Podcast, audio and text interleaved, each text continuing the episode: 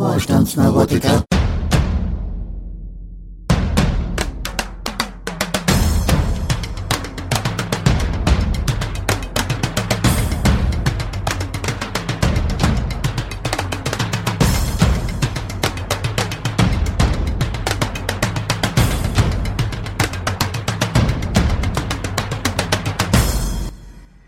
Willkommen beim Wohlstandsneurotiker, dem Podcast der Neulandrebellen. Heute mal wieder mit einem Gast, mit dem ich schon zusammen auf Reisen war, Matthias Bröckers. Hallo Matthias.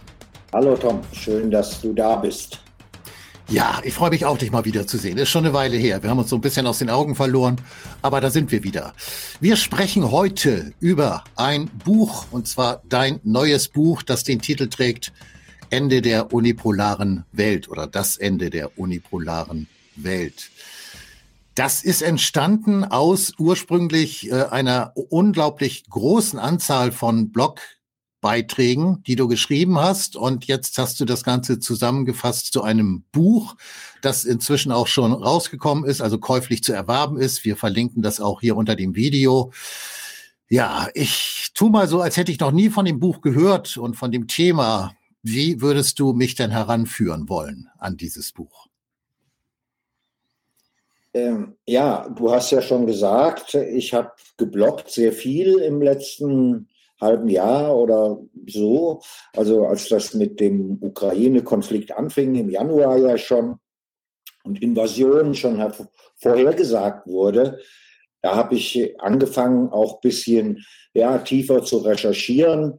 Was ist da eigentlich genauer los? Ich hatte ja schon 2014 und dann erweitert und in einer Neuauflage 2019 ein Buch gemacht mit dem Paul Schreier zusammen, Wir sind die Guten, äh, wo wir den Ukraine-Konflikt äh, thematisiert haben, äh, die Geschichte und so weiter und eben auch den gewaltsamen Maidan-Umsturz und was danach passiert ist, ja, das eben, und das ist bis heute wichtig, und wird immer wieder vergessen, der Krieg eben nicht am 24. Februar 2022 angefangen hat, sondern im Februar 2014 angefangen hat, als nämlich das kann man ja ruhig nochmal oder muss man eigentlich immer historisch dazu sagen, wenn man jetzt über die aktuelle Lage spricht, als äh, einige Bereiche der Ukraine, nämlich die Krim und äh, im Osten,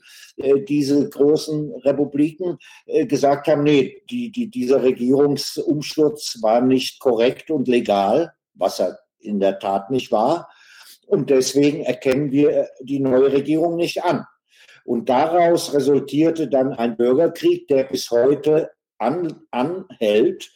Und Russland hat da jetzt im Februar eingegriffen in diesen Bürgerkrieg. Also es ist ein Angriff, ein Einmarsch Russlands, da beißt die Maus keinen Faden ab, das muss man so sagen, aber eben nicht so völlig äh, aus der Luft und motivlos und äh, an, sondern konkret, um diesen Krieg zu beenden. Demilitarisierung, also Ende des ukrainischen Militärs, was seine eigenen Truppen beschießt. Das war der Anfang. Darüber haben wir 2014, 19 geschrieben. Als es dann im Januar losging, äh, habe ich mich wieder rangesetzt in meinem Blog und eigentlich jede Woche oder öfter auch noch ähm, dort äh, etwas äh, publiziert. Und das alles habe ich zusammengefasst jetzt zu einem Buch, was äh, gerade vor einer Woche herausgekommen ist zur Buchmesse in Frankfurt. Und ähm, ja, vom Ende der unipolaren Welt. Was heißt das? Ich glaube, dass mit dem Einmarsch der Russen, mit der Special Military Operation, mit der Militäroperation, die sie da durchführen, dass damit ein, ja, man kann sagen, epochaler Wandel eingetreten ist, dass nämlich zum ersten Mal seit dem Zweiten Weltkrieg sich jemand tatsächlich auflehnt, sozusagen, gegen die Hegemonie der Vereinigten Staaten und sagt, so, jetzt hier ist Schluss, wir wollen keine NATO in der Ukraine, das sagen wir seit Jahren. Ihr habt uns gesagt, ihr rückt keinen Inch weit vor mit der NATO. Damals, als Deutschland wieder vereinigt wurde, jetzt steht er vor unserer Haustür und wollt eure Raketen da aufstellen. Jetzt ist Schluss. Und deshalb hat Russland dort eingegriffen. Und deshalb denke ich, dass mit diesem Eingreifen, ja, die US-amerikanische oder angloamerikanische Hegemonie, die äh, Full Spectrum Dominanz, so wie die Doktrin im Pentagon ja heißt, ja, also die globale äh, volle äh, Dominanz äh, und jedes Land oder wer äh, mitmacht, das ist in Ordnung, aber ein Land, was sich dagegen stellt, muss mit Regime Change oder notfalls mit Gewalt äh, auf Linie gebracht werden. Und das ähm, ist der, das ist jetzt zu Ende. Da sagen die Russen ab sofort, jetzt, jetzt ist genug. Und deshalb denke ich, die unipolare Welt, die sich die Amerikaner in, ihrer, in ihren feuchten Träumen immer noch ausmalen, die wird nicht mehr zustande kommen, weil Russland und China ganz eng liiert sind, so eng wie eigentlich noch nie in der Geschichte. Und äh, die USA und die NATO-Länder äh, gegen diese beiden vereinigten Mächte äh, nicht ankommen. Die, wir werden in Zukunft eine multipolare Welt haben und Moskau und Peking werden ihr Wörtchen mitreden äh, bei dem, was äh, auf der gesamten Welt geschieht. Und mhm. das ist äh, sozusagen kurz gefasst äh, das ähm, der Grund, warum ich glaube, äh, wir stehen an einer Zeitenwende, einem Epochenbruch, wie das ja auch viele Politiker derzeit sagen und erzählen, hier bei uns. Ja, neulich hat Steinmeier eine große Rede gehalten, eine lange Rede, groß war die nicht unbedingt, äh, und äh, spricht da auch von Epochenbruch. Ja, das ist richtig. Es ist eine tektonische Plattenverschiebung, kann man sagen. Es wird so ist die amerikanische Strategie. Ein neuer eiserner Vorhang hochgezogen äh, zum Osten Europas oder zum, zu, äh, zu Russland und zu Asien, zu Eurasien.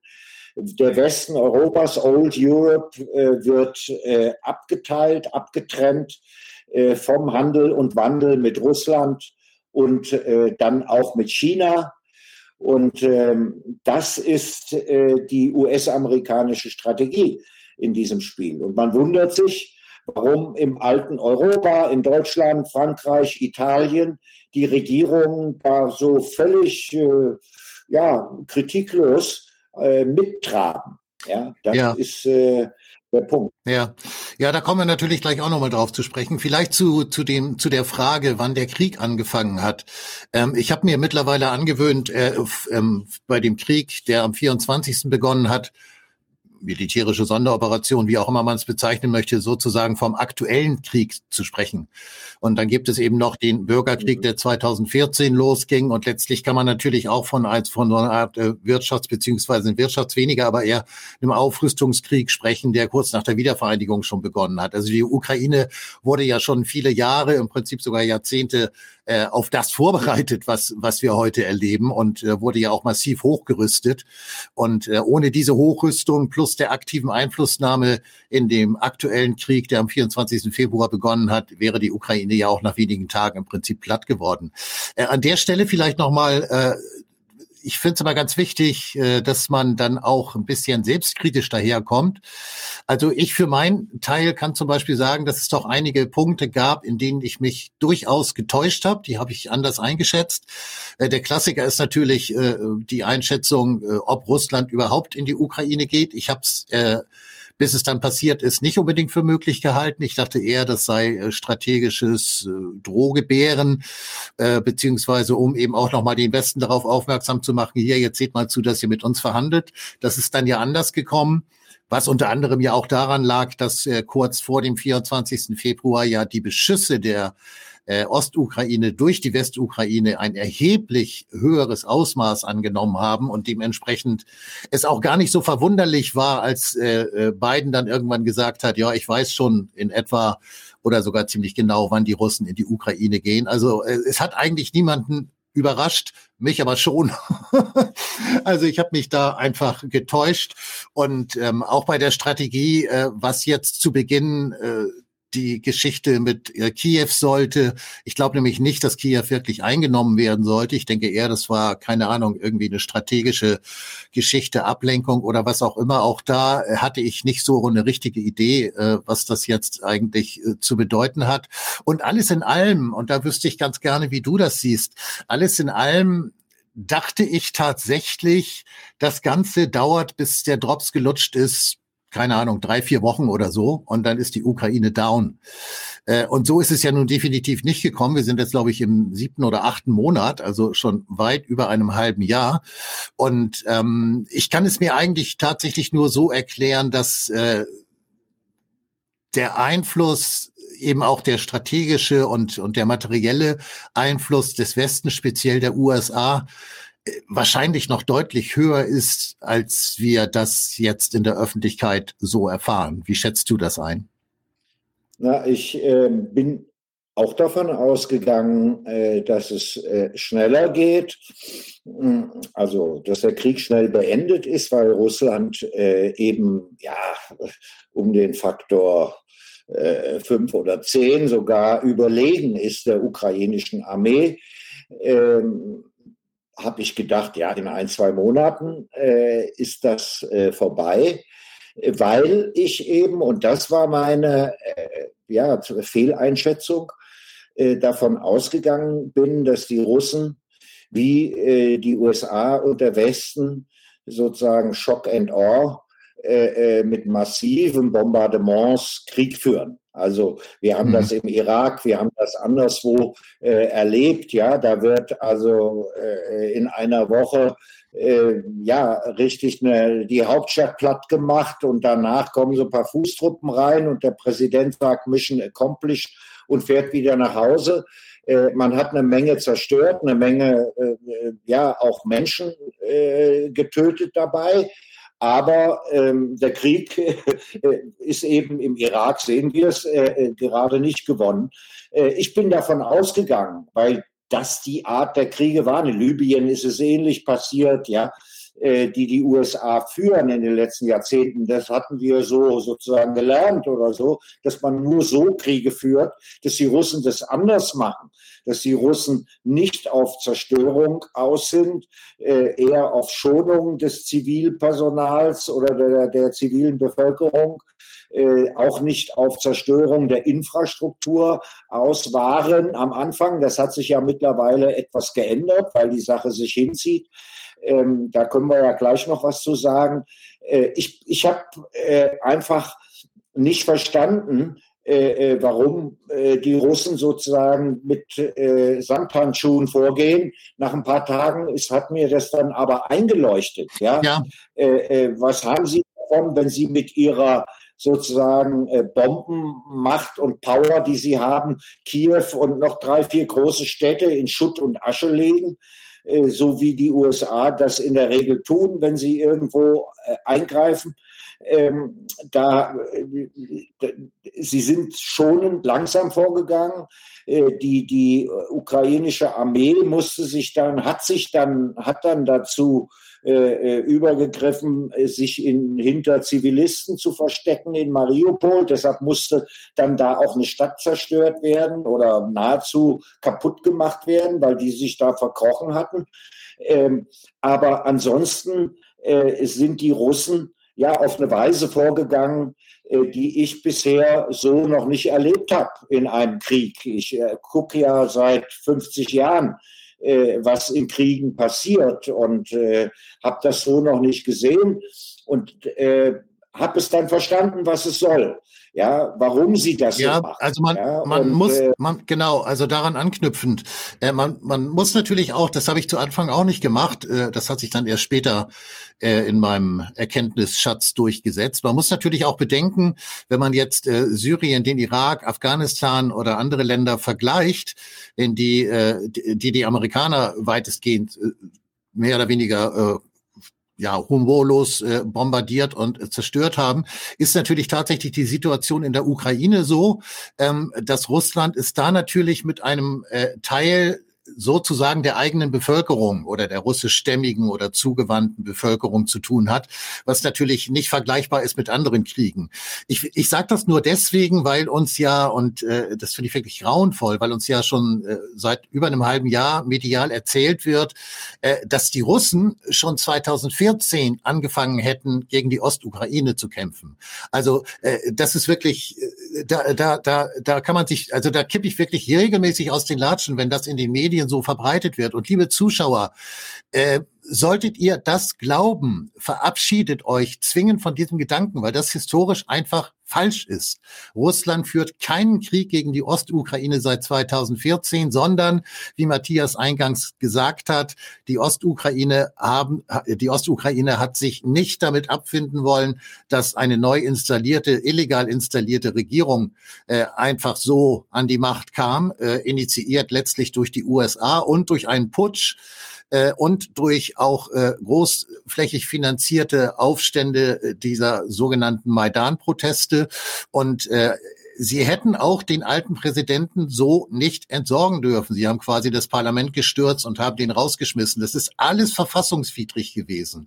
Und deswegen hat die Ostukraine gesagt, nein, das wollen wir nicht, damit haben wir nichts zu tun. 2014 begann also die Bombardierung der Ostukraine durch Kiew durch die neue Regierung in Kiew, die ja inzwischen von Zelensky angeführt wird. Und das hat natürlich äh, die Operation für Russland tatsächlich schwierig werden lassen. Zum einen, weil sie natürlich die Bevölkerung in der Ostukraine, äh, die, die, die wollten sie ja gewissermaßen retten, befreien. Dann ist es ja Quatsch, sie abzuknallen. Das macht ja überhaupt keinen Sinn. Das war also der, der, der erste Konflikt. Und der zweite Konflikt, das ist jetzt meine Einschätzung, war letztlich dann eben auch der, dass eine großflächige Zerstörung sowieso nicht im Interesse Russlands war, auch nicht der Westukraine, weil letztlich natürlich meiner Meinung nach immer auch mit im Raum stand der Gedanke, okay, wenn das Ganze vorbei ist, äh, dann muss das wieder aufgebaut werden. Und je mehr wir kaputt machen, äh, desto mehr muss wieder aufgebaut werden. Und die Stimmung äh, in der Bevölkerung zwischen Ost- und Westukraine äh, äh, wird auch schlechter, je schlechter und brutaler wir da vorgehen. Wie gesagt, das ist meine Einschätzung. Genau, ja, ja. So, so, so sehe ich es auch. Und äh, die Russen haben ja äh, im Prinzip von Anfang an, also als sie im Februar da rein sind, ja, äh, äh genau diese Strategie gefahren, möglichst schonend sozusagen äh, gegen das Militär zwar vorgehen, aber nicht gegen die Städte und gegen die Zivilbevölkerung. Und äh, in den ersten zwei Monaten, also März, äh, April, äh, war ja irgendwie das Tor zu Verhandlungen äh, noch ja durchaus offen. Äh, und äh, zu diesem Zeitpunkt äh, würde ich sagen, also bis Ende April, als ja in Istanbul oder in, in der Türkei verhandelt wurde, ja, zwischen ukrainischen und russischen äh, Vertretungen, äh, wie man einen Friedenskompromiss, ja, äh, so letztlich Minsk III, ja, nachdem eins und zwei gescheitert waren, wie man einen neuen Deal irgendwie hinkriegt, einen Kompromiss hinkriegt, damit die Schießerei aufhört, endlich, ja. Äh, und da war man schon relativ weit gediehen bei diesen Besprechungen damals im, im April, Mai bis Boris Johnson, der ex-britische Premier, dann hinreiste, also Überraschungsbesuch und sich den Zelensky zur Brust nahm und sagte, zu mein Freund, es wird weitergekämpft. Ja, damals ist auch der britische Verteidigungsminister von einem Troll irgendwie, der ihn für einen ukrainischen Minister hielt, angerufen war und sagte, also die Krim muss unbedingt zurückerobert werden. Also die Briten äh, haben, haben den, den Zelensky damals äh, sozusagen auf Linie wiedergebracht, ja, obwohl seine Verhandler mit den Russen da schon ein ganzes Stück weit, noch nicht zu Ende, aber doch ein Stück weit gekommen waren. Der Westen wollte also, und ich glaube äh, bis heute, der Westen will bis heute diesen Krieg äh, fortsetzen äh, unter der äh, sozusagen Schwelle, dass er ausartet, also bis zum letzten Ukrainer nur oder für die Amerikaner, notfalls bis zum letzten Europäer, aber wir halten uns hier raus. Ähm, das ist die Strategie, die im Moment gefahren wird und unsere Politik hier in Deutschland oder auch in den anderen westeuropäischen Ländern machen ja das nach wie vor mit. Ja, wir sind dabei, wir liefern Geld, wir liefern Waffen, wir unterstützen. Äh, und der Borrell, der höchste Diplomat der EU, äh, auch kein gewählter Funktionär, sondern einer, der uns dahingesetzt wurde, so wie Frau von der Leyen, hat das schon gesagt, ja, das muss auf dem Schlachtfeld entschieden werden. Also auch die EU will ja weiter falten da, ja. Äh, äh, man sagt nicht, okay, jetzt Ende aus, die Krim gehört zu Russland und die beiden Republiken haben auch dafür gewählt und Referenten abgehalten. Die könnte man wegen mir morgen unter UN-Aufsicht nochmal nachholen. Die würden dasselbe Ergebnis bringen als also Referendum während eines Kriegs ist, hat immer ein Geschmäckle, ja. Mhm. Äh, äh, und von daher äh, denke ich. Äh, aber äh, unabhängig davon, man könnte sie morgen wiederholen und äh, niemand würde mehr sagen, oh ja, ich will lieber jetzt von Zelensky regiert werden als von Putin. Ja, hm. keiner da. Hm. Ja, hm. also insofern äh, diese beiden Gebiete äh, äh muss man abschreiben und die anderen beiden Oblaste auch. Das wäre im April alles noch sozusagen verhinderbar gewesen. Man hätte die Ukraine äh, sozusagen äh, äh, erhalten können in ihrer territorialen Form. das wurde vom Westen letztlich zunichte gemacht, der den Krieg weiterführen wollte. Das ist meine Meinung dazu oder meine Ansicht oder meine Erkenntnis aus der Beobachtung dieser Vorgänge im letzten halben Jahr. Ja. Ähm, kleine, kleine Zwischenbemerkung. Sollte sich jetzt der ein oder andere fragen, wann wir denn endlich über das Buch sprechen, das tun wir die ganze Zeit.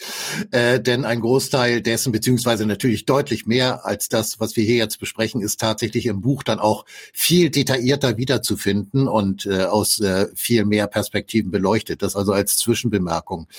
Ich fand, äh, ich fand die, lass, lass uns mal gleich nochmal über die westliche oder auch über die deutsche Bundesregierung und deren Praxis sprechen. Aber ich fand dieses Referendum Referendum äh, oder diese Referenden, im ersten Moment fand ich die äh, ziemlich unglücklich. Also ich dachte auch, so wie du schon sagtest, hat Geschmäckle. Also jetzt äh, mitten im Krieg ein Referendum durchzuführen, dachte ich so, nee, also weiß ich nicht, was das soll. Finde ich nicht gut und kann ich auch nicht nachvollziehen.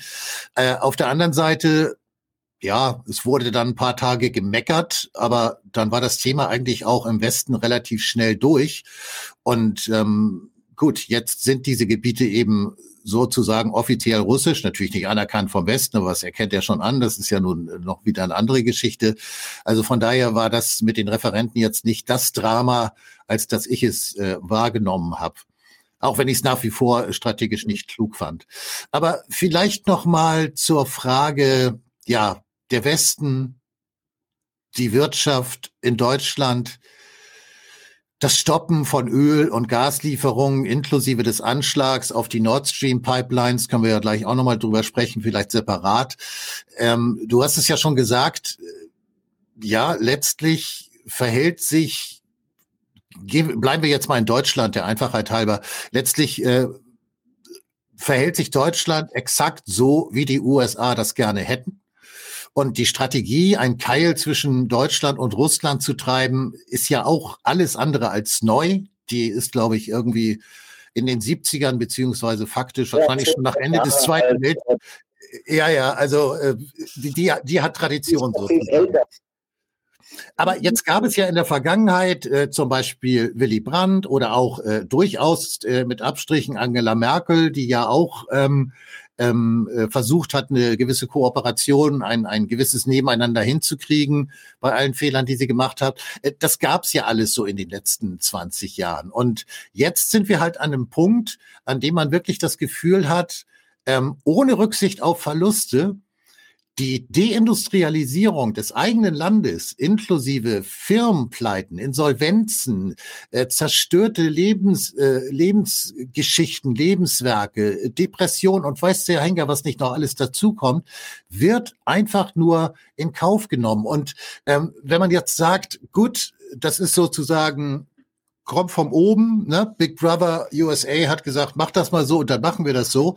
Äh, das ist das eine. Das andere, was ich aber nach wie vor nicht verstehe, ist, was versprechen sich unsere politisch Verantwortlichen davon? Ich meine, also es äh, über kurz oder lang äh, wird es darauf hinauslaufen, dass das Land faktisch nicht mehr funktioniert wenn nicht irgendwo mal ein diplomatisches Umsteuern stattfindet, wird es hier eine Deindustrialisierung geben, eine Rezession geben, Inflation geben, Arbeitslosigkeit geben, noch und nöcher.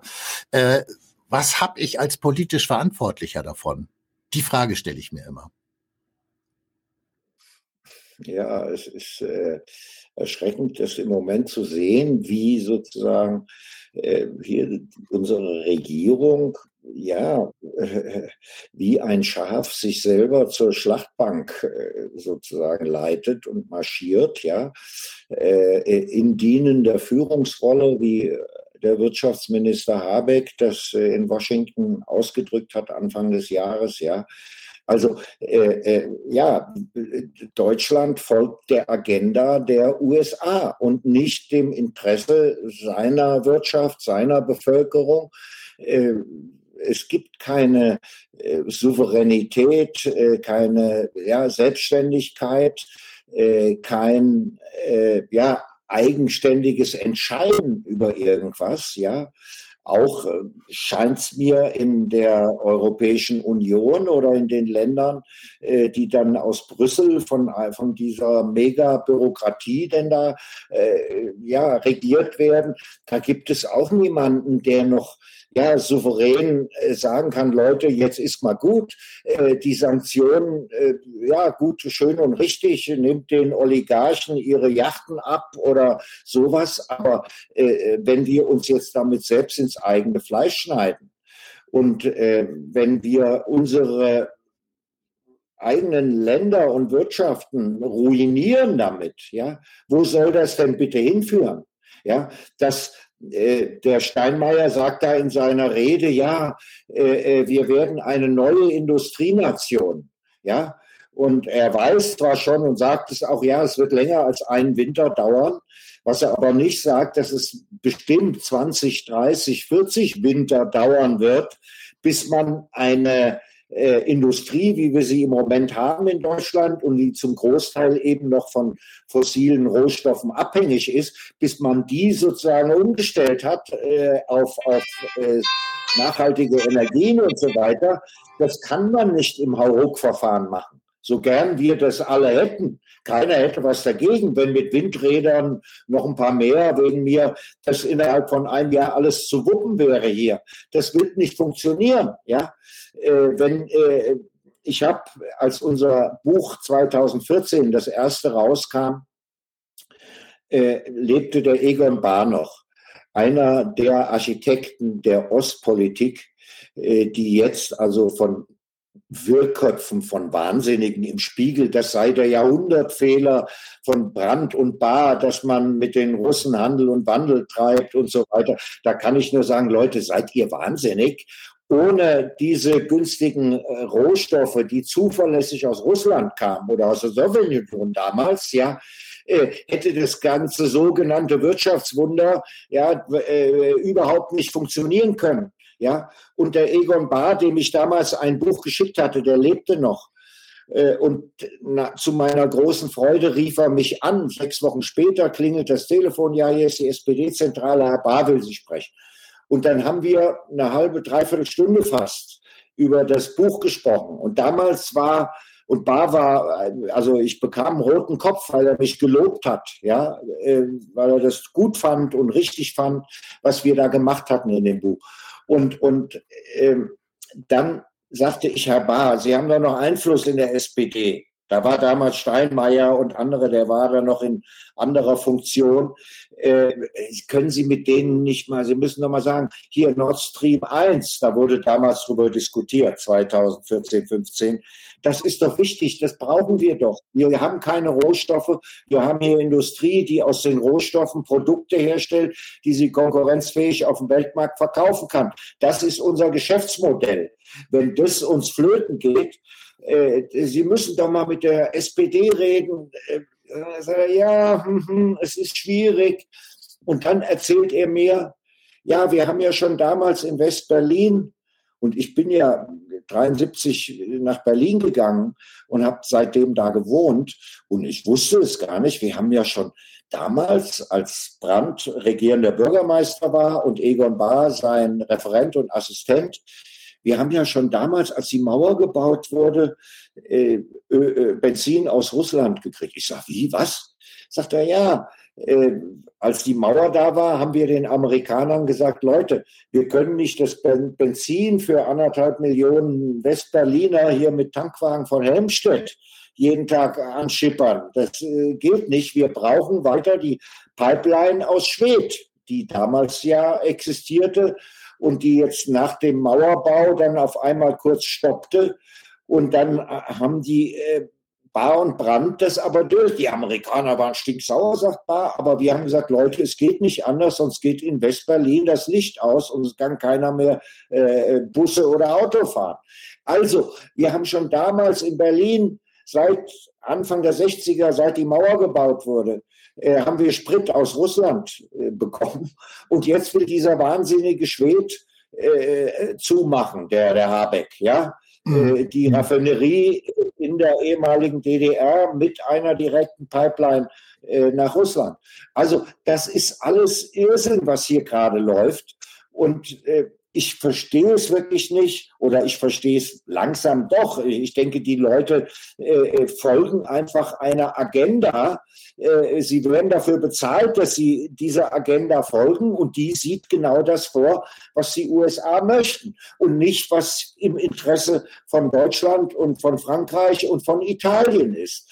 Und ja. die Medien äh, spielen bei dem ganzen Zirkus äh, ungeniert mit es gibt ja keinen vernünftigen Journalismus mehr. Das müssen wir jetzt hier nicht diskutieren. Ja, hm. äh, das, das ist ja völlig klar, äh, dass auch über den Ukraine-Krieg nicht sachgemäß berichtet wird. Ich behaupte nicht, dass alles hier in meinem Buch äh, ja, der Wahrheit entspricht sozusagen, ja. Aber da sind 541 Links drin, ja. Äh, das, was ich da recherchiert habe und was ich auch an Quellenangaben habe, da kann jeder sich ein Bild machen und das sieht ziemlich anders aus als das, was Tagesschau und Heute Journal und diese Talksendungen, die wir hier so haben, äh, präsentieren, ja.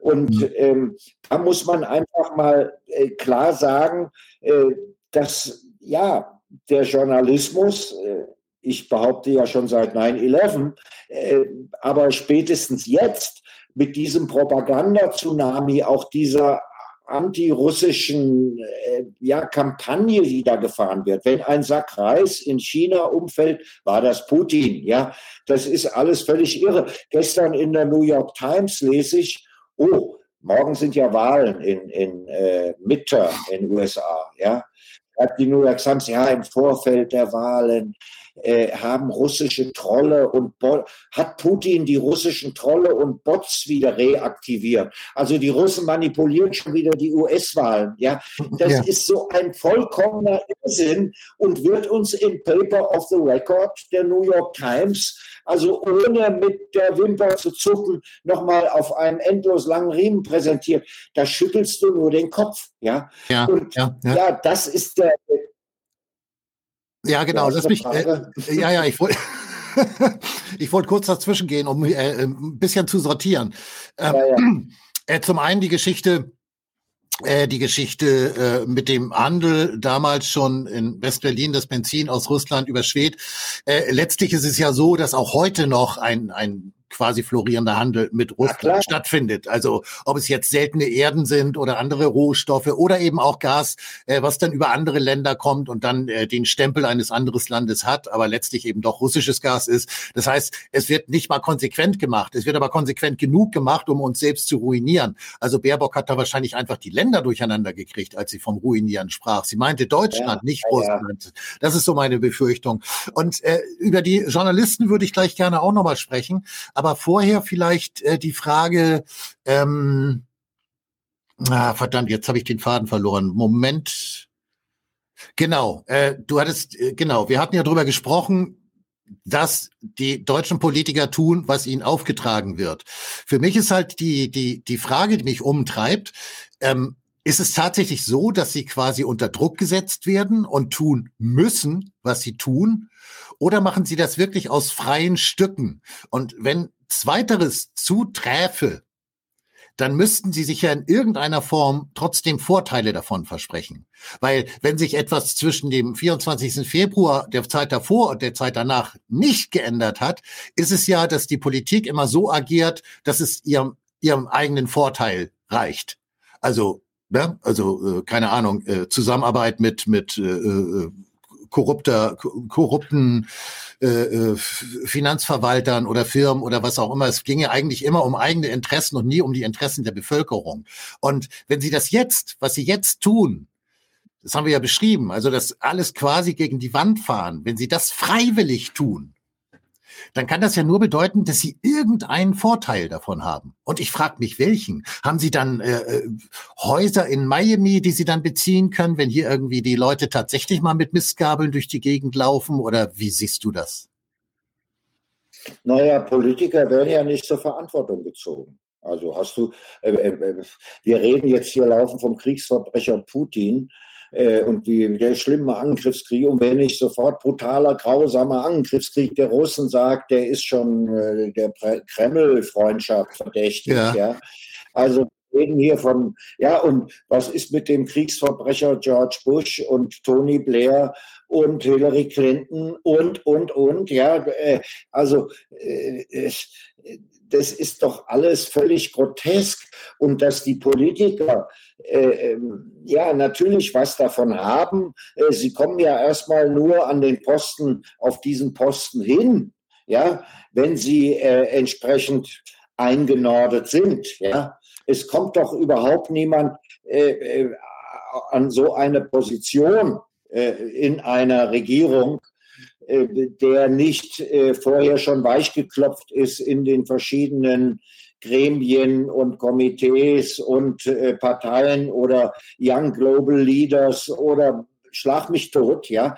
Die Leute werden doch da rangezüchtet und wer entsprechend, ja, äh, gut plappern kann, wie Frau Baerbock zum Beispiel, ja, die kriegt dann die Textvorlagen und äh, äh, plappert die schön nach. Also so läuft es und äh, sie macht es so lange, äh, bis sie aus dem Amt gejagt wird. Äh, da aber in Deutschland ja doch kaum, kaum, also oder nur sehr bescheidene Proteste bisher gegen die Regierungspolitik, gegen diese Kriegspolitik, gegen die Waffenlieferung, gegen die Sanktionen, gegen diesen Irrsinn, der da getrieben wird. Kaum Proteste da sind. In Italien und auch in Frankreich sieht es im Moment anders aus. Da gab es schon große Demos äh, in den letzten Tagen, äh, dass die Leute einfach die Schnauze voll haben.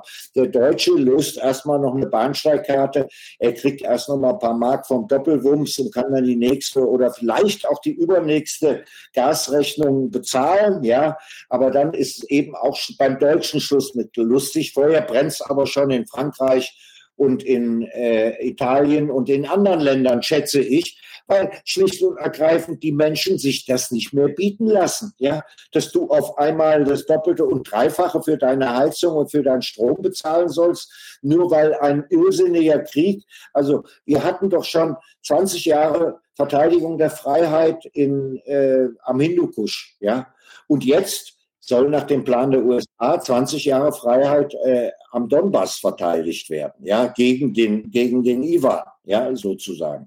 Und mhm. das ist der Plan. Und äh, wir sollen das äh, mittragen, solidarisch und so weiter, ja. Und wir werden sozusagen durch die Sanktionen und durch das Abschneiden von Rohstoffen, nicht nur Öl und Gas, äh, und auch Abschneiden vom Handel und Wandel mit, mit Eurasien, mit der Zukunft des Planetens. Hier im Westen Europas wohnen doch nur alte weiße Männer wie wir, Tom. Ja, also nicht nur, aber tendenziell äh, äh, sind wir hier überaltert. Die Zukunft, äh, die liegt im Osten, ja, und das sind auch die Zukunftsmärkte. Und wenn ein Land wie Deutschland, was mal Exportweltmeister war, lang ist her, ja, ähm, und nie mehr werden kann, wenn es keine günstigen Rohstoffe hat, aus denen seine Exportartikel dann produziert und hergestellt werden, ja, äh, das abhängig ist von Russland, dem größten Rohstofflieferanten der Welt, und von China, mittlerweile der größten Hightech-Fabrik der Welt. Äh, von den beiden Ländern sind wir abhängig. Davon dürfen wir uns doch nicht von unserem amerikanischen Freund, der kein Freund ist, äh, sondern ein Kolonialverwalter, der uns da in einen Krieg reintreibt, mit dem wir uns selbst den Saft abdrehen und das, den letzten Hauch von Selbstständigkeit, von Souveränität kann man ja eigentlich in Deutschland seit 1949 nicht richtig reden. Ja, äh, da wird man, wenn man darauf hinweist, ja gleich Reichsbürger und sonst was beschimpft. Ja, ich habe aber mal Politik studiert äh, und gelernt, wie das war mit der Bundesrepublik und auch gelernt, wie das war 1953 mit dem Angebot von Stalin. Hallo, äh, Deutschland kann wieder vereinigt werden, wenn es neutral bleibt und nicht in die NATO. Und die NATO gab es damals noch nicht. Aber ja, äh, so, also neutrales Deutschland, eine Art Schweiz äh, aus Deutschland hätte werden können damals. Die Russen wären, hätten die DDR verlassen, ja, und hätten uns das machen lassen. Aber damals schon war militärische Neutralität für Onkel Sam keine Option. Und genauso ist es heute. Was wollen denn die Russen von der Ukraine? Die wollen doch gar kein Land. Die wollen doch nicht ihr riesiges, ohnehin schon zu großes Land nochmal erweitern, um diverse äh, Tausende von Quadratkilometern. Nein, die wollen ein Land in ihrer Nachbarschaft vor der Haustür, das ihnen nicht die Pistole auf die Brust setzt, das militärisch neutral ist. Punkt, Ende aus. Aber Onkel Sam Washington und auch London wollen das nicht. Und deshalb muss jetzt die Ukraine und wurde in den letzten acht Jahren zum Frontstaat gegen Russland aufgerüstet, so wie Deutschland ja auch dann nach 53, man hat die Stalin-Angebot abgelehnt und Deutschland wurde zum Frontstaat aufgerüstet mit Mauerbau und allem Zip und Zap. Und genauso wird es hm. jetzt in der Ukraine gemacht. Da wird dann wahrscheinlich das habe ich unlängst geschrieben im Blog und da ist leider noch gar niemand drauf eingegangen. Äh, werden wir Deutschen gefragt sein, weil in der Ukraine wird es auch eine Teilung geben. Da beißt die Maus keinen Faden ab. Also Rückeroberung, äh, wie sich das vielleicht noch ein paar Wahnsinnige hier im Westen ausmalen, die wird es nicht geben. Das Land wird geteilt sein. Und äh, ja, da sind wir doch als Deutsche eigentlich Experten. Wir haben 1961 da eine Mauer gebaut und haben es geschafft, 30 Jahre lang, ich glaube 130, 140 Tote an der Mauer. Also das geht im Moment in zwei, drei Stunden drauf da an der Grenze zum Donbass. Also da wäre jetzt unsere Expertise für eine friedliche Wiedervereinigung und wie man die organisiert mit, mit Passierscheinen und mit Handel und Wandel und wie hat es Egon Bahr genannt, Wandel durch Annäherung. Genau da haben wir äh, doch Erfahrung und könnten die jetzt einbringen. Stattdessen will unsere Regierung weiter Waffen liefern und den Krieg gewinnen. Das ist alles hm. völliger Wahnsinn, weil gegen Russland kann man keinen Krieg gewinnen. Ja, äh, zwei Punkte nochmal. Also äh, zum einen, äh, weil du gerade Handel und Wandel und Annäherung und Abhängigkeiten gesagt hast, äh, das, was uns seit äh, jetzt äh, um und bei Ende Februar als Abhängigkeit zu Russland, als Abhängigkeit zu China und so weiter verkauft wird, das nannte sich früher Handel.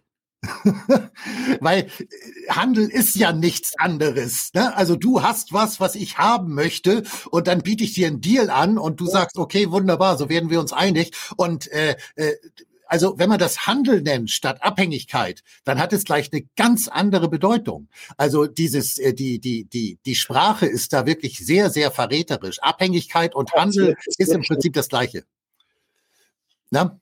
Es wird deshalb ja auch äh, äh, eben von Abhängigkeit und nicht von Handel geredet, weil sozusagen das Evangelium, die äh, oberste Doktrin, äh, ist doch der freie Handel. Ja, ja, ja. Ja. ja und das ja. Motto äh, haben die Chinesen mal seinerzeit äh, China bombardiert, weil sie Freihandel mit Opium wollten. Die Chinesen sagen, nein, kommt kein Opium rein. Die Briten haben damals das Wort Free Trade, Freihandel. Nein, wir wollen, nein, wir wollen keinen Krieg mit euch, wir wollen nur frei handeln mit unserem Dope hier. Ja.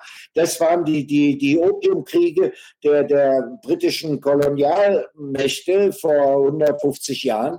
Und genau diesen Freihandel, der wird ja hier immer auch noch beschworen. Ja, wir haben doch eine international regelbasierte Ordnung und das ist doch freier Handel. Nein, es ist eben kein freier Handel. Ja, es, deshalb, man sieht es an den ganzen Sanktionen. Ja, und jetzt wird uns eben, dass wir Geschäfte gemacht haben mit den Russen und mit den Chinesen und eigentlich mit jedem, ja, das wird uns jetzt als Abhängigkeit, äh, ja, die Abhängigkeit, ein Jahrhundertfehler, dass sich Deutschland von Russland abhängig gemacht. So ein Irrsinn steht im ehemaligen Nachrichtenmagazin. Das muss man sich mal in die Birne tun. Ja, ja, das ja, ist der um, völlige Irrsinn.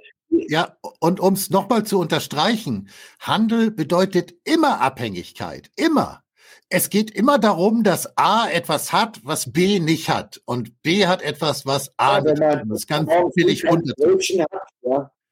ja, und äh, äh, sich von der Abhängigkeit von Russland zu befreien, würde ja im Prinzip zu Ende gedacht bedeuten, okay, wir müssen jetzt in Deutschland so viel Gas produzieren, wie wir normalerweise aus Russland kriegen würden. Das wäre konsequent zu Ende gedacht, die, das Ende der Abhängigkeit. das würde aber auch.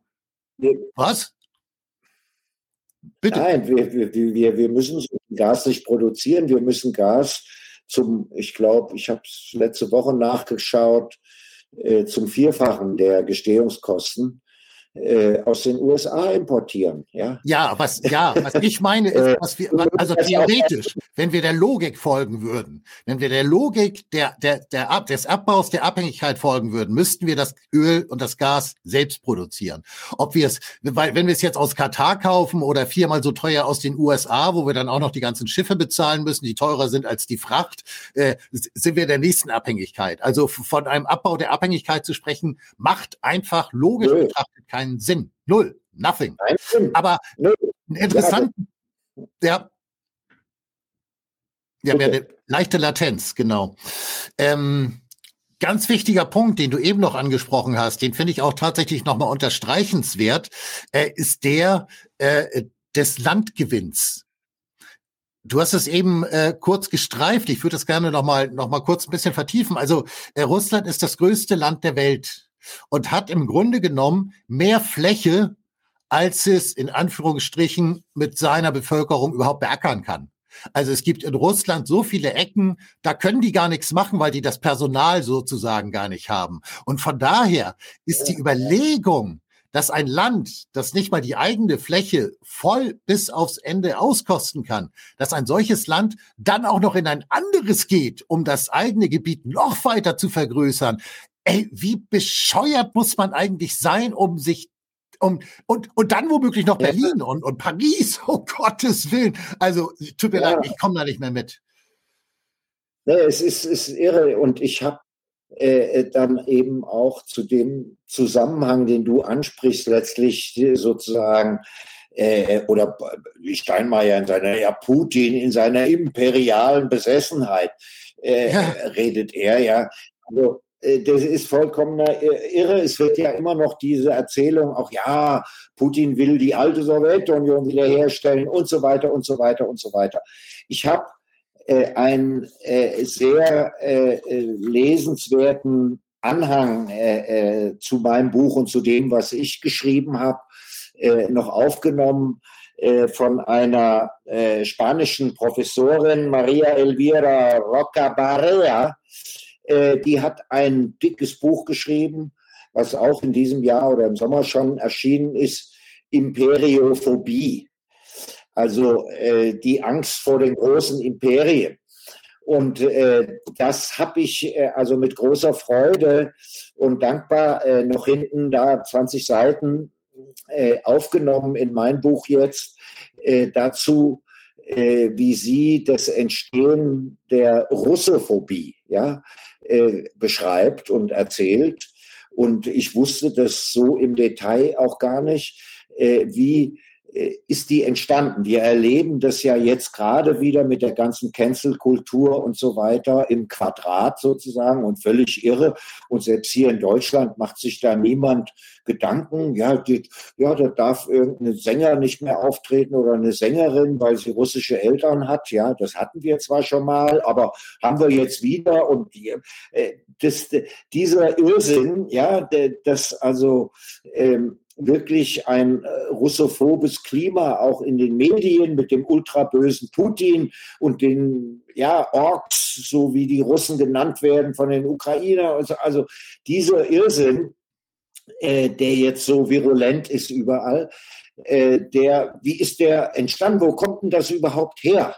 Und da hat äh, äh Frau äh, Rocca Barea ähm, eben das sehr schön und sehr gut beschrieben. Wie ist es entstanden? Es ist just entstanden, als die äh, Franzosen, und die Franzosen sind die Erfinder sozusagen der Russophobie, gerade ihr Weltreich in Anführung in den USA verloren hatten. Ja, also nicht wie Grand Nation hatte da noch so ein bisschen was in Afrika, wir haben da später auch noch ein bisschen rumge äh, äh aber äh, ihr Amerika hatten sie gerade verloren und genau zu diesem Zeitpunkt fangen die französischen Aufklärer, also Diderot und andere, ja, äh, äh, an, äh, über Russland zu schreiben. Die Kaiserin äh, Katharina äh, hatte ja, Zarin hatte ja den Diderots Bibliothek aufgekauft, die hat die französischen Aufklärer an die Uni in St. Petersburg geholt und genau die, Voltaire und so weiter, die fangen dann auf einmal an, ja, äh, dieses riesige russische Reich, ja, das wird ihnen auf einmal nicht mehr geheuer, wo die Franzosen gerade ihr Imperium geschrumpft haben, dass die Russen so ein großes haben. Und das kann man nur retten, oder überhaupt, das kann man nur regieren, wenn wir die französische Zivilisation und unser Intellekt und Geist jetzt den Russen sagen, wo es lang geht. Die sind eigentlich zu blöd dafür. Die haben zufällig jetzt so ein Riesenreich. Ja, und das ist wunderbar, das nochmal nachzulesen, dass es ausgerechnet sozusagen die europäische Moderne unsere Aufklärer waren, äh, die die Russophobie erfunden haben damals, die wir jetzt auch wieder äh, in einer Art und Weise erleben, die ich mir eigentlich nicht vorstellen konnte. Ja, so, also äh, in der Art und Weise, wie hier über Russen und über Russland und ihren, ja, man mag von ihm halten, was er will, gewählten Präsidenten geredet wird, das ist der vollkommene äh, Wahn. Ja, das ist irre. Und ich habe die These, dass das deswegen so passiert und die Leute das auch einfach so hinnehmen, was da so aus der Tagesschau und äh, von anderen Kanälen an, an Bullshit äh, auf sie einwirkt.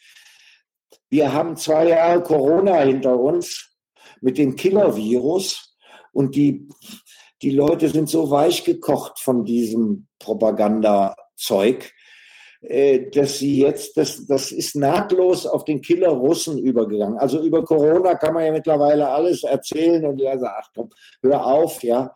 Und so ist es auch mit den Russen. Es regt sich keiner mehr wirklich auf, dass wir im Moment mit unseren nicht direkten, aber doch sehr nahen Nachbarn im Krieg stehen, äh, Waffen liefern, äh, ihr, äh, sie boykottieren und so weiter äh, und einen Hass sozusagen predigen, äh, das ist nicht mehr feierlich, ja. Und äh, wie gesagt, es ist interessant zu schauen, äh, wann das angefangen hat. Und ich glaube, da sind wir wieder bei dem schönen Buchtitel vom Ende der unipolaren Welt. Ich glaube, dass wir eben auch gerade den Niedergang eines Imperiums erleben, nämlich des amerikanischen Jahrhunderts, was zu Ende geht was äh, nach dem Zweiten Weltkrieg begonnen hat, was die Welt auch wirklich ja dominiert hat über lange Zeit und was aber jetzt, weil Russland und China zwei Supermächte, nicht nur weil sie nuklear bestückt sind, sondern weil sie eben über die größten Rohstoffreserven der Erde verfügen und über das größte Produktionspotenzial der Erde. Diese beiden Mächte stehen auf gegen die unipolar aus Washington diktierte Welt. Und das bedeutet, Erstens, äh, ja, es könnte jetzt äh, wirklich noch einen großen Krieg geben.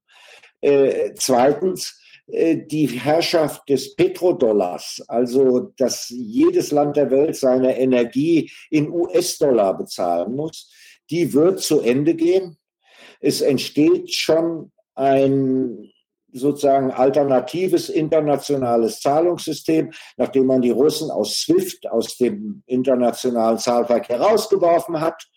Ähm, ja, entsteht jetzt Zusammenarbeit von China, von Russland, von Indien ist in the making eine Alternative zum Dollar und zum Euro, äh, die auf Rubel und Yuan und sozusagen Landeswährungen basiert, ein Korb von Währungen, der letztlich dann auch Rohstoff- und Gold gedeckt sein wird und nicht so ein Fiat-Money, wie wir es hier sozusagen digital jederzeit aus dem Hut zaudern im Westen mittlerweile. Äh, das wird entstehen und wird die Herrschaft des westlichen Finanzkapitals brechen. Nicht übermorgen und auch nicht im nächsten Jahr, aber das ist absehbar und wird so äh, laufen. Und das bedeutet, dass die Herrschaft der USA über die Finanzmärkte, über ihren Petrodollar, sie konnten Dollar drücken, drucken über Jahrzehnte, der Dollar verlor nie an Wert, weil alle Welt angewiesen war auf Dollar, um seine Rohstoffe zu bezahlen. Das ist vorbei. Die Inder zahlen mittlerweile in Rubel und in Rupien. Mit China werden die gigantischen Energiegeschäfte Russlands in Yuan und Rubel abgewickelt. Also der US-Dollar wird an Bedeutung verlieren und damit auch die US-Wirtschaft und damit auch ja, die Macht äh, der USA über den Rest der Welt.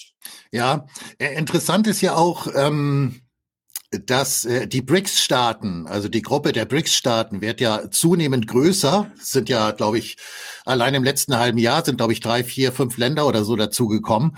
Und äh, die Verabredungen, die die dann äh, zum Beispiel, ich glaube, in St. Petersburg äh, getroffen haben oder noch irgendwo anders, wo sie sich getroffen haben, war ja eben auch die, und das ist natürlich konträr äh, zu unserem Modell sozusagen, dass sie gesagt haben, Zusammenschlüsse, Kooperation, ja, aber jedes Land ist autark und jedes Land äh, hat auch die Freiheiten der Autarkie, die das mit sich bringen. Und äh, das ist für viele Länder natürlich sehr reizvoll. Auf der einen Seite innerhalb einer, einer Gemeinschaft voneinander zu profitieren, Handel zu betreiben, das deutsche Wording lautet, in Abhängigkeiten zu gehen, also Handel zu betreiben und auf der anderen Seite aber trotzdem selbst autark zu bleiben. Und äh, das mit dem Finanzsystem ist natürlich auch sehr interessant. Äh, da passiert in Russland ja wirklich ganz viel, um da, um da ein neues äh, äh, Zahlungssystem dann eben auch zu etablieren, was dann so im ganzen östlichen und äh, ähm, ähm, osteuropäischen Raum dann eben greift. Und äh, ich würde mal sagen, es dauert vielleicht noch drei oder vier Jahre, äh, dann gibt es die erste Gaspipeline zwischen Russland und China. Und spätestens dann ist der Westen komplett erledigt. Denn äh, machen wir uns nichts vor, ähm, ob es jetzt das Fracking oder LNG-Gas oder was auch immer ist oder ob wir Windräder bauen noch und nöcher, dass äh, der der der Lebensstandard der Lebensstandard, den wir, den wir mit den, mit den äh, Möglichkeiten russischen Gases, meinetwegen auch Öls, aber hauptsächlich Gases hatten, wird sich nicht halten lassen. Und wenn wir alle zehn Meter Windräder bauen, das wird sich nicht halten lassen. Und dementsprechend wird das wirtschaftliche Ungleichgewicht äh, zwischen, zwischen, ich sage jetzt mal, dem äh, Ostblock sozusagen, also alles was sich da so tummelt. Es sind ja auch äh, südafrikanische Länder und, Afri äh, und südamerikanische Länder inzwischen dabei, äh, die sich dem anschließen wollen. Äh, dem, also diesem Block auf der einen Seite und dann dem, dem äh, US-amerikanischen und westlichen äh, europäischen Block auf der anderen Seite, das wird, das wird, äh, da, das wird gravierend sein, was das für Unterschiede sind. Und ähm, dementsprechend, ja, es läuft darauf hinaus, ja, also das amerikanische Imperium wankt und es wird kippen definitiv. Und äh, das einzige Problem ist meiner Meinung nach äh, speziell. Ich meine, wenn Imperien kippen, ziehen die immer so viel wie möglich mit in den Abgrund. Das haben die so an sich. Aber die Amerikaner zeigen im Augenblick wirklich deutlich, ähm, dass sie da auch keine Verwandten kennen. Ne? Weil im Zweifel, wenn Europa äh, finanziell, äh, wirtschaftlich am Boden liegt, ist es natürlich auch als Absatzmarkt für die USA längst nicht mehr so interessant. Und äh, dementsprechend schneiden sich auch die USA da selbst ins Fleisch. Also es, es ist alles nicht logisch. Es ist alles einfach nicht logisch. Macht keinen Sinn. Ja. Ja, und ähm, es ist halt wirklich äh, tragisch und traurig, äh, wie äh, ja niemand äh, oder ich sehe niemand äh, in der deutschen und europäischen Politik, der äh, die Lage so ja, realistisch und nüchtern einschätzt, die Aussichten, die, die, du gerade geschildert hast, die ja nun wahrlich nicht gut sind. und, und es gibt, und trotzdem sozusagen unisono darauf bestanden wird, wir müssen weitermachen, wir, es, ja. gibt, es gibt keine Alternative. Es ist alternativlos, Waffen zu liefern. Es ist alternativlos, weiter noch ein Sanktionspaket zu machen, äh, anstatt äh, zu sagen, wie können wir diese ja, Schießerei, dieses Morden und Schlachten, dieses Gemetzel äh, äh in der Ukraine denn beenden am besten. Und sich mal die Frage zu stellen, die ich auch in dem Buch immer wieder, also in, auf verschiedene Weise stelle, was ist denn verdammt nochmal so schrecklich an einer militärischen Neutralität der Ukraine? Warum kann man sich denn damit nicht anfreunden? Äh, äh, warum wäre denn eine militärische Neutralität, sagen wir Mexikos, wenn die sich morgen mit China zusammentun und die Chinesen sagen, hört mal, Mexikaner, ihr kriegt von uns hier ein paar Milliarden, wir stellen jetzt eure Raketen auf, aus Sicherheit, äh, wir haben so ein bisschen, was meinst du, was abginge, ja? Und jeder will sagen, nee, nee, Mexiko muss jetzt militärisch neutral bleiben. Und genau dasselbe haben wir doch in der Ukraine. Warum, warum kann man in Gottes Namen nicht sagen, Leute, ihr könnt ja eine Armee haben und eure Grenzen, ihr könnt auch mit der EU Handel und Wandel betreiben, da spricht überhaupt nichts dagegen, ja. Äh, nur ihr könnt nicht eure NATO-Raketen, die gegen Russland gestellt sind, bei euch das heißt bei uns vor der Haustür, aufstellen. Bitte Ukraine, seh es doch ein. Das war acht Jahre in Minsk, hätte man das verhandeln können und genauso machen können. Ähm, der Poroschenko, der Vorgänger von Zelensky, hat es ja gerade unlängst im, im, Fernsehen wieder gesagt, ja, Minsk 1 und 2. Ach, das haben wir nicht ernst genommen. Es ging doch nur darum, die Armee aufzurüsten. Nichts hm. anderes ist passiert in der Zeit. Man wollte eine Armee aufrüsten, die ukrainische Armee mit westlichem Material, aber auch mit den sowjetischen Waffen und äh, hat mittlerweile, was bei uns ja auch selten gemeldet wird, äh, die größte Landstreitmacht Europas da beisammen oder hat es nie, weil die Russen dezimieren das äh, stark, ja, und äh, werden es auch weiter dezimieren. Äh, wenn jetzt der Winter kommt, äh, wird es eng in diesen und, und kalt und äh, die ständigen Bombardements in dieser ja, Maginot-Linie, könnte man sagen, die sie da um das Donbass gezogen haben. Das wird kein Zuckerlecken, im Gegenteil. Und äh, ja, jetzt ist ja Russland dazu übergegangen, im aktuellen Krieg äh, die Infrastruktur äh, auch zu zerstören mit, mit, mit Präzisionsraketen. Mittlerweile sollen 40 Prozent äh, des Landes sozusagen unter Blackouts leiden, also nicht mehr genug Strom haben. Nicht die Kraftwerke werden kaputt gemacht, sondern die Transformationsstationen, die großen Schaltwerke dazwischen. Und äh, ja, das bedeutet, was bedeutet das? Da kam gestern eine Meldung von Klitschko, dem Bürgermeister, ja, da sind auch schon was weiß ich, wie viele Teile, 1,5 Millionen in Kiew haben keinen regelmäßigen Strom mehr. Äh, wenn die Russen das weitermachen, äh, langsam, aber sicher werden sie das tun, vermute ich. Ja, was, was bedeutet das? Das ist dann, geht dann wirklich der Zivilbevölkerung ans Eingemachte. Ja, wenn in so einer Stadt wie Kiew, wo riesige zehn, zwölfstöckige Hochhäuser stehen, kein Strom mehr ist, dann läuft auch kein Wasser mehr, das muss ja auch hochgepumpt werden, kein Fahrstuhl mehr und so weiter. Ja, dann müssen die Leute da fliehen. Und wohin fliehen die? Ja, na, in den Westen. Guten Morgen. Ja, wenn da jetzt nochmal, sagen wir mal, drei, vier Millionen Ukrainer ankommen den Winter über, äh, Leute, wie stellt ihr euch das vor? Ja, äh, das ist doch alles Irrsinn, das, das so zu treiben, anstatt Verhandlungen anzustreben, den Russen zu sagen, okay, hört auf mit dem Geschieße, wir machen einen Deal und dann muss das Land geteilt werden, anders wird es nicht gehen.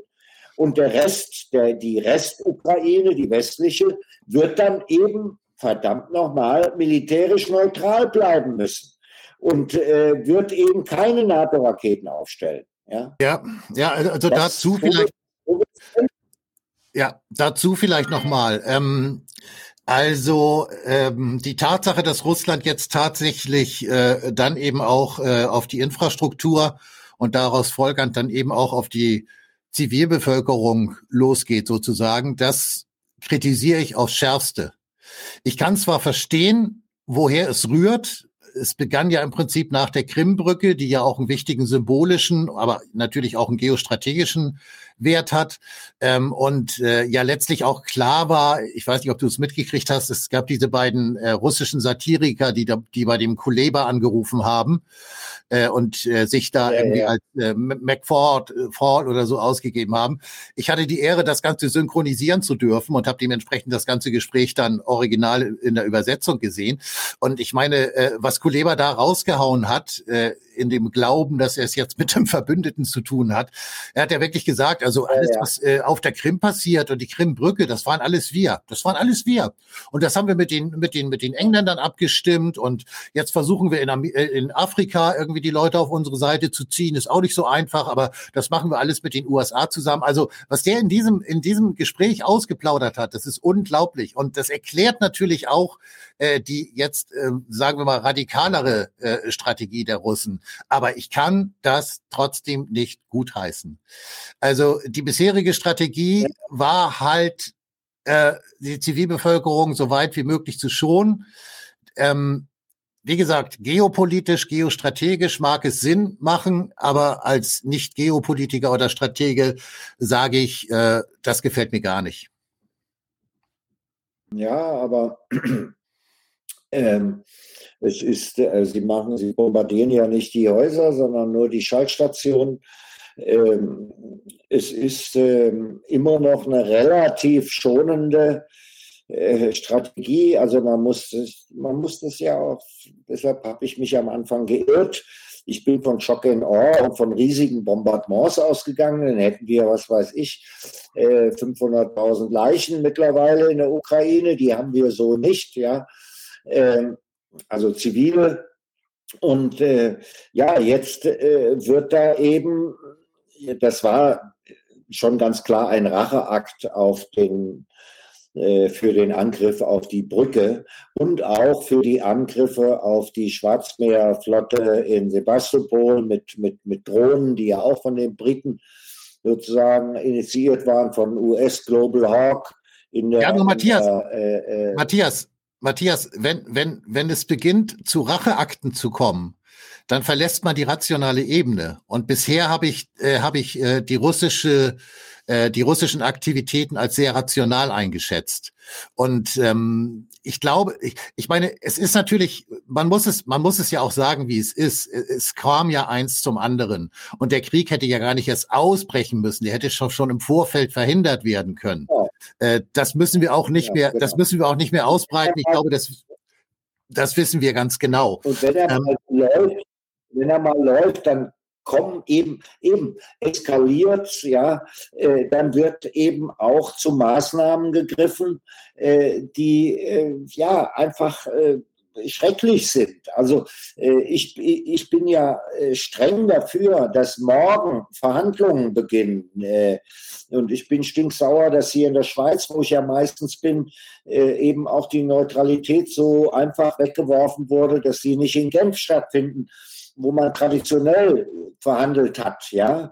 Aber die Schweiz beteiligt sich ja auch an den Sanktionen und fällt deshalb als Standort aus, ja. Und das muss jetzt bei Herrn Erdogan äh, in der Türkei stattfinden oder vielleicht noch an einem anderen Ort, ich weiß es nicht, ja. Äh, aber ich kann nur wünschen und kann nur hoffen, dass es so bald wie möglich passiert. Und dass es eben nicht dazu kommt, dass jetzt äh, äh das so weitergeht. Ähm, dass Russland äh, ja äh, da weiter auf die auf die Energieversorgung äh, zielt, die natürlich in erster Linie dann auch das Militär behindert, weil die eben auch keinen Strom mehr haben und keinen Funk mehr und Gott weiß was, ja. Aber eben auch die Zivilbevölkerung trifft, ja, die nicht kein Wasser mehr kriegt und äh, keinen Strom. Und äh, ja, das wird so kommen. Also wenn, wenn, wenn der Westen, der ja letztlich bestimmt und diktiert, was Herr Zelensky der dieser Clown da in Kiew treibt, ja, der nicht autonom entscheidet, immer sagt, ja, die Ukraine muss entscheiden und so weiter. Nein, wir ja. entscheiden das hier im Westen, und zwar in Washington und in London, ja, wann es zu Ende ist mit der Schießerei und wann man sich an den Verhandlungstisch setzt. Und sie wollen das noch nicht. Sie wollen immer noch Russland ruinieren, ökonomisch und auf dem Schlachtfeld gewinnen. Und das ist illusionär. Das wird nicht passieren. Und äh, deswegen kann man nur plädieren, Leute, äh, stoppt diesen Krieg äh, nicht mit Irrsinnsforderungen, sondern geht auf die Forderungen Russlands ein. Ja, äh, die, die waren am Anfang völlig moderat. Die sind jetzt nicht mehr moderat, weil man hat jetzt seit acht Monaten, die Russen haben auch ein paar tausend Leute verloren in diesem Krieg. Ja, äh, äh da, da wird, äh, es hat keinen Sinn, da weiter zu kämpfen. Die US-Strategie sieht das vor, man will da irgendwie einen dauerhaften Guerillakrieg, äh, die, die Russen da beschäftigen und schwächen. Aber äh, vorher wird eben Europa ruiniert, das haben wir ja thematisiert und das muss aufhören. Wir sind, ja. wir sind noch kein Agrarstaat, der äh, in Deutschland 80 Millionen ernähren kann mit, mit, mit Zuckerrüben und sonst irgendwas. Äh, weil er keine Autos und keine Maschinen und keine Pharma und keine Chemieindustrie mehr hat. Ja. ja, und selbst wenn wir ein solcher Agrar Agrarstaat wären, äh, wären wir ja trotzdem nicht in der Lage, beim Aufbau der, der beim Wiederaufbau der Ukraine zu helfen. Nicht als äh, Kolchosenstaat so ungefähr. Ähm, aber vielleicht noch mal abschließend. Bitte? Wir werden dann so arm wie, wir werden dann nur so arm wie die Ukraine. Ja, ja genau, genau. Das sind genau. wir ja im Moment Okay. Äh, vielleicht noch ein Wort zu Erdogan, weil du, weil du gerade Erdogan sagtest. Ähm, Viktor Orban, äh, mit dem fange ich mal an. Viktor Orban hat vor kurzem auch gesagt, äh, was soll das eigentlich mit der Ukraine zu verhandeln, ist völlig sinnlos ähm, äh, die Russen und die Amerikaner müssen verhandeln. Also das nur mal dazu. Das fand ich eine ja. sehr äh, interessante Einschätzung. Ähm, aber Erdogan, zudem hat äh, ähm, Putin gerade vor kurzem gesagt, und das hat nochmal so auch den Finger in die Wunde gelegt. Er hat gesagt, also mit Erdogan zu verhandeln, das ist schwierig. Und äh, häufig sind wir so gar nicht einer Meinung. Aber wenn wir uns mit Erdogan geeinigt haben, können wir uns darauf verlassen, dass der sich an die Absprachen hält. Und jetzt werfe ich nur das Thema Osterweiterung in den Ring und äh, den Rest kann man sich dann in etwa denken. Also so. Ja. Erdogan ja. ist natürlich, Sultan ist ein Schlitzohr, ja, äh, in jeder Hinsicht, ja. Und äh, Putin hat ja jetzt, glaube ich, mit ihm auch eine, noch eine neue Pipeline durchs Schwarze Meer besprochen, ja. Äh, äh, da kriegt er natürlich jetzt von den Russen noch ein Zuckerbrötchen, ja, weil dann wird äh, die Türkei der Energiehub für, für Europa, ja, wenn diese Blue Stream äh, gibt es ja schon, schon lange und jetzt noch eine zweite Pipeline. Also er, er kriegt es schon hin, der Erdogan, da für sich ein Maximum rauszuholen und er hält sich dran. Wir sind jetzt gespannt, äh, was eben die Gespräche mit Russland und, und äh, den USA angeht, die notwendig sind. Äh, jetzt ist ja demnächst G7-Treffen, ja, ich glaube in mhm. ein, zwei Wochen, ja, irgendwo auf Bali, ja. Und je nachdem, wenn, wenn Biden morgen die Wahlen verliert, also seine Partei da in Haus und Kongress abgewatscht werden, äh, was die Vorhersagen sind, die, die Umfragen gehen in die Richtung, äh, ja, dann ist er, wie man das in den USA nennt, eine lame duck. Ja, also kann eigentlich nichts mehr machen, weil er keine Gesetze mehr durchbekommt. Äh, es wäre aber auch dort in Bali dann Zeit, äh, und das müsste jetzt vorbereitet werden, ja, dass Putin und Biden sich mal am Tisch setzen, ja. Und die ja, Sache Biden dann aber bitte mit seinem Pfleger. Also ich glaube, alleine kriegt er das nicht mehr hin. Also naja, gut, es ist ja die Wandermumie, kriegt ja eben noch nicht mal vom Teleprompter einen Satz äh, äh gerade ausgesprochen. Ja. Äh, das ist schon klar. Deshalb ist es jetzt, weil in ein, zwei Wochen, und ich weiß, ich habe gerade den Termin nicht für dieses G7-Treffen da, äh, da sollten die beiden Herren sich doch wirklich mal um des lieben Friedens willen äh, zusammensetzen. Und unsere europäischen Heinis äh, sollten sie drücken. Ja, sie haben als Vasallen zwar nicht viel zu melden, aber sie können ja trotzdem mal laut werden. Ja. Äh, Ach ja, ich denke, ja so äh, wäre, ich weiß nicht, ob es was nützt. Ich halte ja auch für hier Pepe Escobar, der geschätzte äh, äh, Auslandskorrespondent, hat ja gerade vor ein paar Tagen geschrieben, ja, dass der Scholz-Besuch in China, dass sich da jetzt eine neue Achse Deutschland-Peking anbahnt. Ja, ehrlich gesagt, äh, weil eben, aber das glaube ich nicht. Äh, äh, das halte ich auch für sehr, sehr optimistisch, ja. ja. Also da glaube ich auch nicht dran. Äh, vielmehr hat der Scholz, äh, ja, Deutschland ist abhängig von China in, in vielerlei Hinsicht, ja. Äh, und nicht umgekehrt. Ja, China braucht aus Deutschland mittlerweile gar nichts mehr, ja.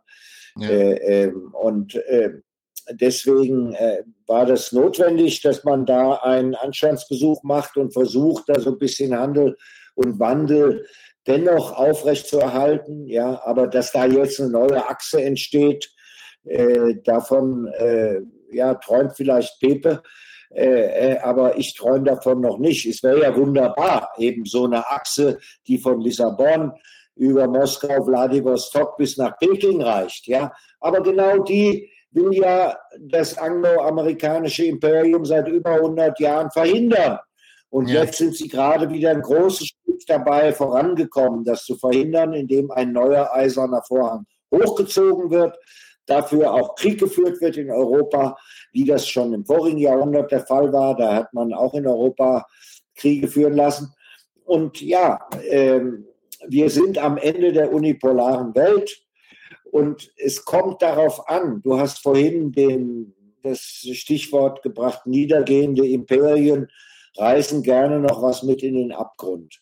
Mhm. Und genau das zu verhindern, durch, zu, durch Verhandlungen zu verhindern, durch Diplomatie ist ja ein Fremdwort geworden in den letzten acht Monaten. Ja, man redet nur noch von Waffen, ja, nicht mehr von Reden, nicht mehr von Diplomatie, nicht mehr von Verhandeln, nicht mehr von kleinstem gemeinsamen Nenner, wo können wir denn Kompromisse finden und so weiter und so weiter.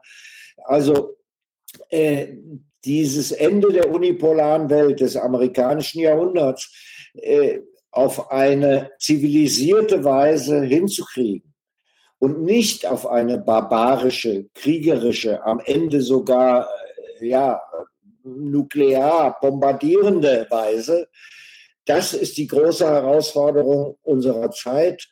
Daran müssen wir arbeiten und dafür müssen wir kämpfen und sorgen. Ja?